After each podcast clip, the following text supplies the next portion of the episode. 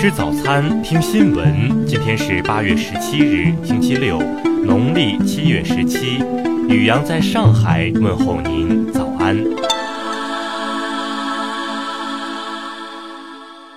先来关注头条新闻。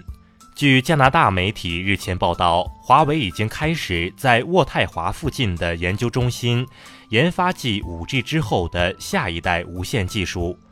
报道表示，这家中国科技巨头甚至在 5G 技术广泛商用之前，在加拿大政府决定是否允许该国电信公司使用华为设备在全国范围内建设新的网络之前，就已经在探索 6G 了。随后，报道被华为加拿大的推特账号转发，消息的真实性也从侧面得到证实。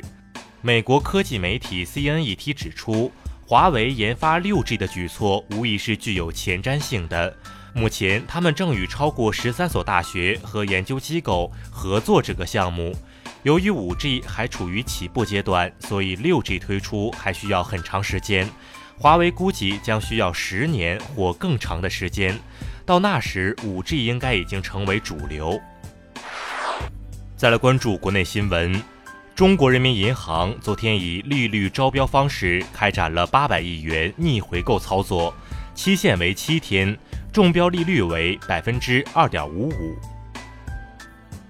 据中国海警官方微信消息，昨天中国海警一三零二舰艇编队在我钓鱼岛领海内巡航。财政部昨天发布的数据显示。今年前七个月，全国一般公共预算收入十二万五千六百二十三亿元，同比增长百分之三点一。报告显示，今年第二季度移动网民人均安装 APP 总量为五十六款，人均 APP 每日使用时长为四点七小时。守护香港大联盟将于今日举行反暴力救香港大集会。以充分表达香港社会反对一切形式的暴力，呼吁和谐稳定，尽快恢复社会正常秩序的主流民意。数据显示，今年上半年我国国内旅游人数达到三十点八亿人次，国内旅游收入为二点七八万亿元，同比分别增长百分之八点八和百分之十三点五。据法国媒体报道，有九名中国人、八名乌克兰海员在喀麦隆海岸被绑架。目前，中国驻喀麦隆大使馆正核实了解情况。中国电信相关负责人表示，由于运营商的普及，明年上半年 5G 手机价格会降到三千元左右，明年年底 5G 手机会降到两千元以内。再来关注国际新闻。韩国政府十六日宣布，加强对废电池、废轮胎和废塑料等三种日本垃圾的进口管制。对此，韩媒表示，这是韩国对日本粉煤灰加强进口管制后采取的又一精准打击措施。据韩国联合参谋本部消息，朝鲜十六日向半岛东部海域发射两枚不明飞行物。目前，韩国军方正在密切关注朝方动向。美国财政部公布的数据显示，今年六月份，日本增持二百一十九亿美元美国国债，中国增持二十三亿美元美国国债，日本超越中国，成为美国第一大债权国。英国海外领地直布罗陀当局十五日决定释放装载伊朗原油的油轮“格雷斯一号”后。伊朗外长扎里夫表示，美国针对伊朗的经济恐怖主义已失败。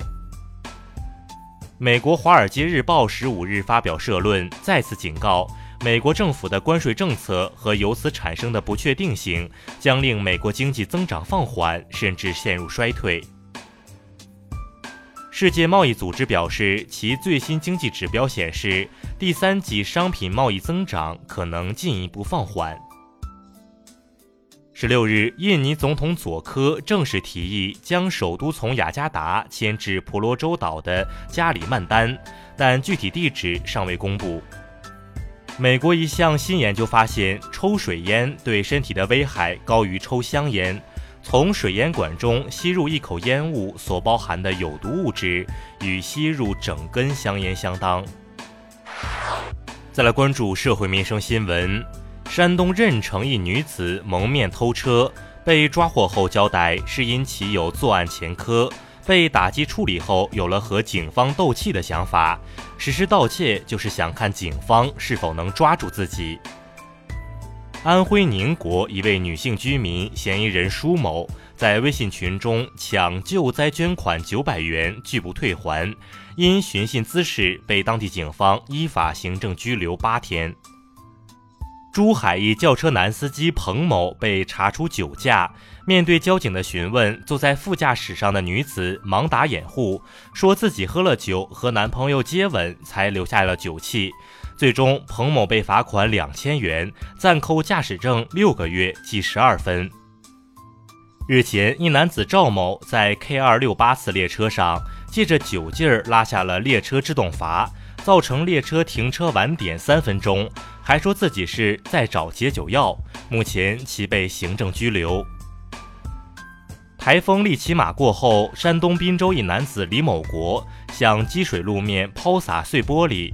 最终，李某国因寻衅滋事被刑拘，被抛洒的大部分碎玻璃被民警捞回。再来关注文化体育新闻：西昌国际女篮锦标赛昨天展开首日角逐，中国女篮以七十七比五十九战胜波多黎各女篮，取得开门红。